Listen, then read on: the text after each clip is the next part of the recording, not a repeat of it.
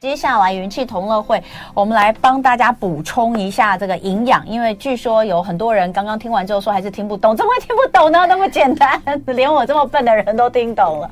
好，可以去买书啦，一线致富哈。那另一方面呢，就是可能要帮大家补充一下那个呃，补充一下这个营养哈。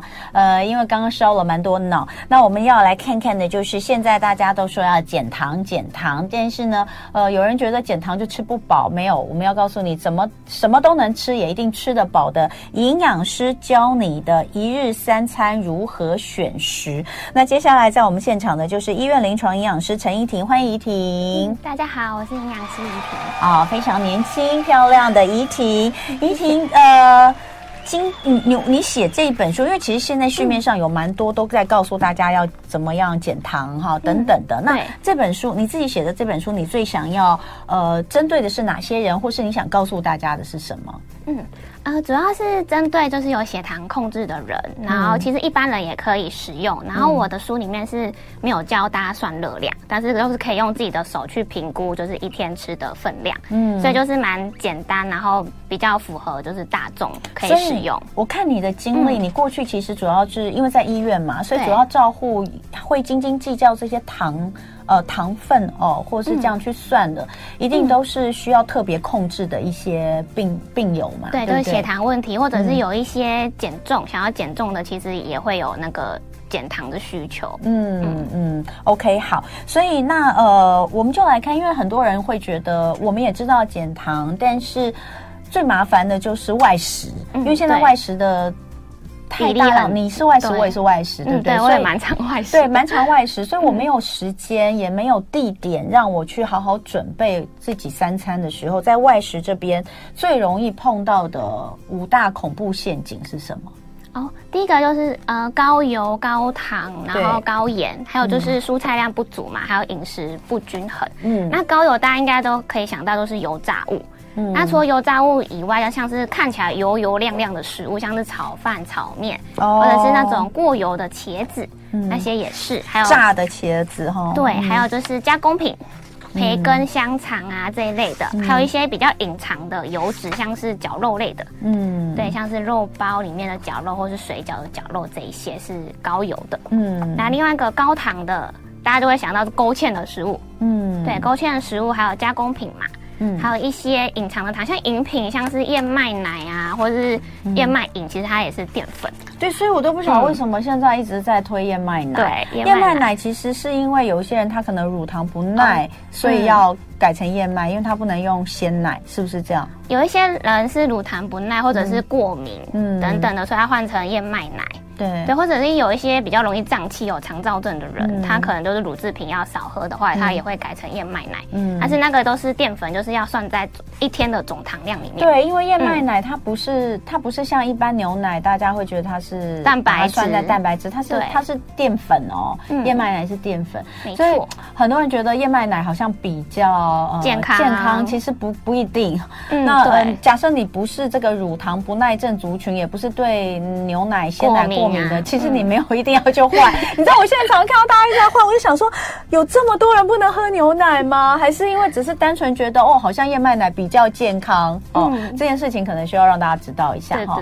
呃，他说有人说他喝完六大瓶才发现燕麦奶的升糖指数超高。哦，因为它其实我们单纯吃燕麦片的话，嗯、它膳食纤维蛮高，但是燕麦奶它就是搅打过嘛，嗯、对，所以它可能纤维量并没有那么高，嗯，所以它其实整杯都是糖。如果你又搭配可能早餐又是面包或是什么的，所以你一餐可能那一餐都是吃到淀粉，嗯，对。所以我们刚刚说外食常见的五大恐怖陷阱，第一个就是高油的，哦、对，那高油的为什么？因为它会。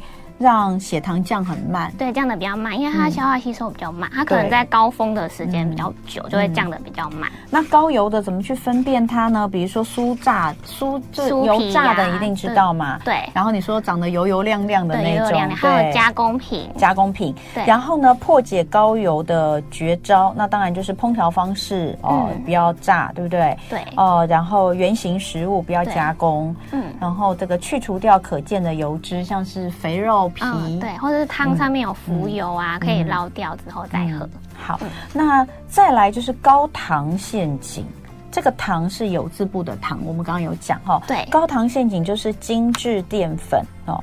那精致淀粉刚刚有讲很多嘛，酱汁啊，勾芡，酱汁，嗯，然后还有刚说的燕麦奶，对，对不对？还有就是里面包含，另外还有包含包括有些果汁，对，有些人觉得喝果汁很健康什么的，哦、但是其实果汁一杯就可以一次喝到三到四颗的柳丁，嗯、这样一次会喝太多。嗯，嗯。然后还有以为不甜的东西。哦，因为在临床上很多就是会觉得。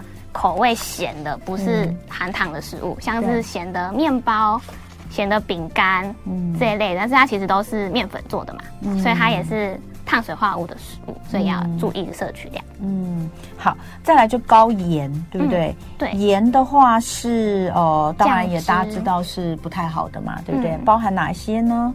酱汁，嗯，酱汁很多的，还有就是腌加工品或是腌制的腌制的产品这一些，嗯、都是要特别注意。然后另外一个当然就是少纤维，对不对？纤维太少，然后还有就是食物种类不够多元。对不对？对好，那比如说吃水饺，像我们昨天晚上也是吃水饺。嗯、吃水饺，你就会觉得，我每次吃水饺，我都觉得很多人都说哦，水饺很营养啊，你看有淀粉啊，因为皮嘛，然后里面有肉有菜啊，该有的都有了。嗯，可是我就会觉得吃水饺让我觉得好不好好不均衡的感觉。青菜很少，几乎、嗯、几乎没有，就会额外要点烫青菜。对，对像我们昨天呢、吃水饺，我就点了一盘烫青菜，哦、一盘那个泡菜，那个泡菜是那种呃东北口味。就酸酸甜甜那种，它是用大白菜做的，然后也很大一盘，然后那个纤维其实也蛮多的。对，然后再点了一盘小黄瓜，很多很多，因为就是蔬菜量很很够。水饺这个里面就是都是肉嘛，对不对？它虽然有菜有葱，可是就是一点点。对，而且水饺里面。有包一点肥肉，因为它吃起来才会 juicy 这样。好，所以待会回来哈，我们除了呃要告诉大家这个外食的选择原则，就是有一些简单的技巧之外，还要看看就是说，当然大家嗯嗯没有办法抑制口腹之欲的时候，会想要喝点饮品啊，然后这个吃点点心，我们怎么来选？比如说呢，你知道手摇饮？奶茶是大珍珠好还是小珍珠好吗？待会回来为你揭晓哦。接下来元气同乐会，我们继续来看看营养师一日三餐的减糖餐盘。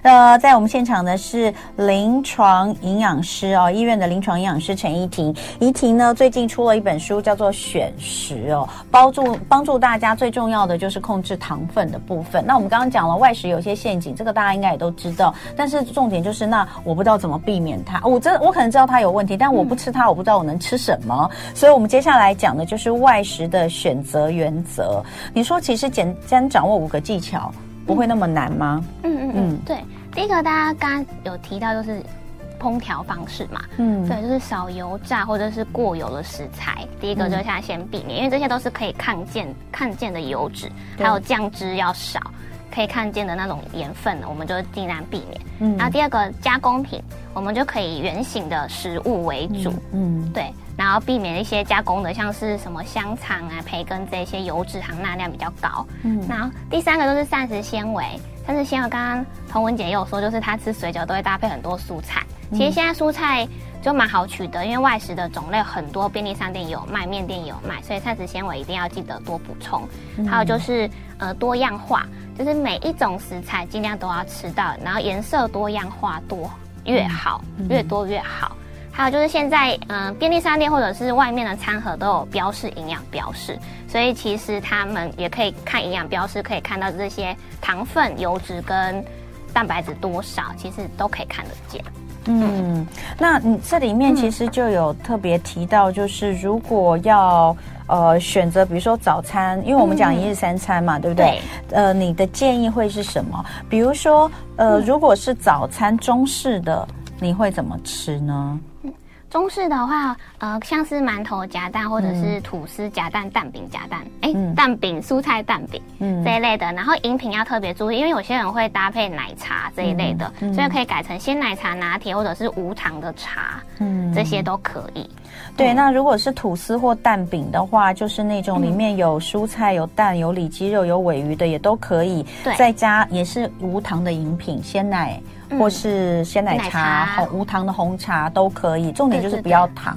那如果便利商店其实买御饭团哦，买这个呃三明治加上对，或是豆浆也都是可以的，对不对？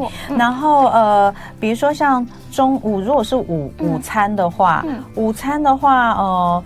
便当啦，自助餐其实都很好。其实我最喜欢吃自助餐，因为自助餐就是真的可以选比较多的菜。对、嗯。但如果是便当，真的有点难，因为便当通常都是饭很多，嗯、然后可能一个主食是肉嘛，嗯、那也也可能是炸鸡腿啦。当然，我们如果可以不要选择炸鸡腿，我们可以选择卤的卤排骨、卤鸡腿，就会比炸排骨、炸鸡腿好嘛。嗯，对。但它的菜很少啊。对。就是如果可以挑选的话，可以跟店家说饭少一点，然后那三个，因为便当不是旁边都三个，对，三个都要青菜。嗯，如果可以选的话，对，通常我们都很少看到青菜，有的时候那个便当打开来是没有绿色青菜的，对，或者是有那种马铃薯或玉米，都是淀粉。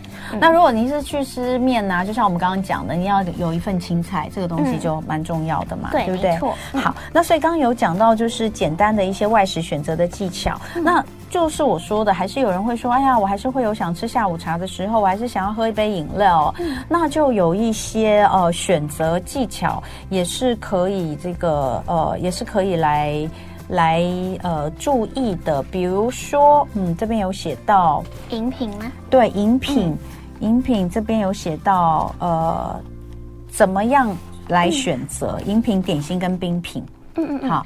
饮品的部分就是基底的有基底的话，就是建议当然是无糖的为主嘛。嗯。然后如果你要配料，可以选一些就是糖分比较少的，嗯、像是仙草、爱玉、寒天这一类的。嗯。对，但大家大部分都选珍珠。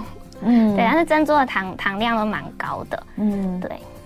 然后还有就是呃，大家喝饮品的时候，有时候会点奶盖或者是奶霜。嗯。但是奶盖跟奶霜，它是用鲜奶跟。鲜奶油或者糖啊，或者会再加炼乳去制成的，所以它其实油脂量蛮高的，热量会比较高，所以会建议都是含糖的饮料，嗯，呃，配料越少越好，然后基底是无糖的为主。嗯，嗯，奶盖、奶霜都很肥啦，就是这样讲。嗯、奶泡好一点，因为它是用鲜奶去打的，对，对不对？没错。嗯，好，那呃，另外冰的部分哈。呃，清冰优于雪花冰。嗯，对，很多人现在喜欢吃雪花冰，因为觉得口感比较绵密。那雪花冰到底是怎么做的？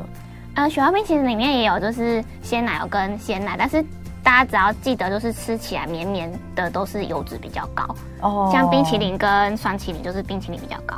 嗯，越绵越绵密，就是油脂就比较高。冰淇淋跟双淇淋比，就是双淇淋比较高啊。冰淇淋油脂比较高哦，冰淇淋比较高，对不对？对，油脂比较高。好，哦，所以清冰比雪花冰好。然后再来就是，你如果吃冰的话，会选配料嘛，对不对？那呃，淋酱的部分也要注意，对不对？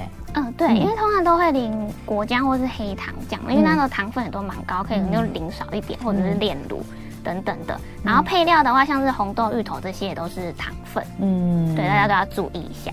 嗯，然后配料我们之前有讲过嘛，之前我有跟大家分享过，就是呃选择哪一些，就是如果一定要吃冰的话，选择哪些料是呃比较好的。那我记得那时候有讲，比如说像爱玉啦、嗯、仙、寒天呐、仙草这些是不错的。嗯，然后另外就是豆类的那些东西，它其实真的就是淀粉。对，红豆、绿豆。对，那些你就要把它当做是淀粉。嗯、那当然还有一些是。看起来你看不出它的是豆类，可它一样很高的热量，或是呃升糖指数很高的，就是莲子。莲子，嗯，哎，我忘记了，我没有特别讲到莲。莲子是怎么样？它是淀粉，莲子也是淀粉，对，这可以理解，因为它像种子啊。嗯、但我说的是，比如说芋圆、哦、地瓜圆、汤圆，对，或是有很多那种脆脆的那种，都是淀粉嘛、哦？对，没错，都是淀粉，但它又会比绿豆、红豆更。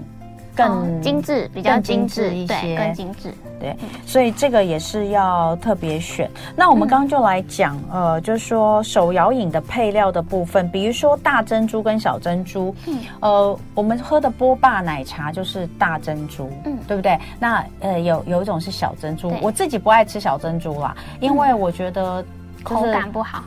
因为它吸上去有时候不会咬，就咕噜就下去了。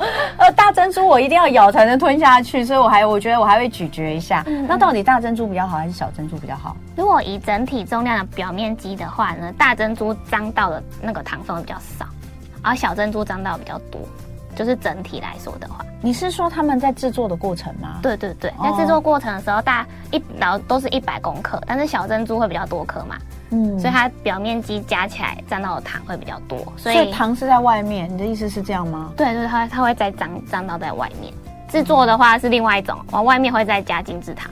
嗯，对，所以加起来的话，小珍珠会沾到的糖分会比较多一点。我觉得应该没有差很多吧？对，是没有差很多。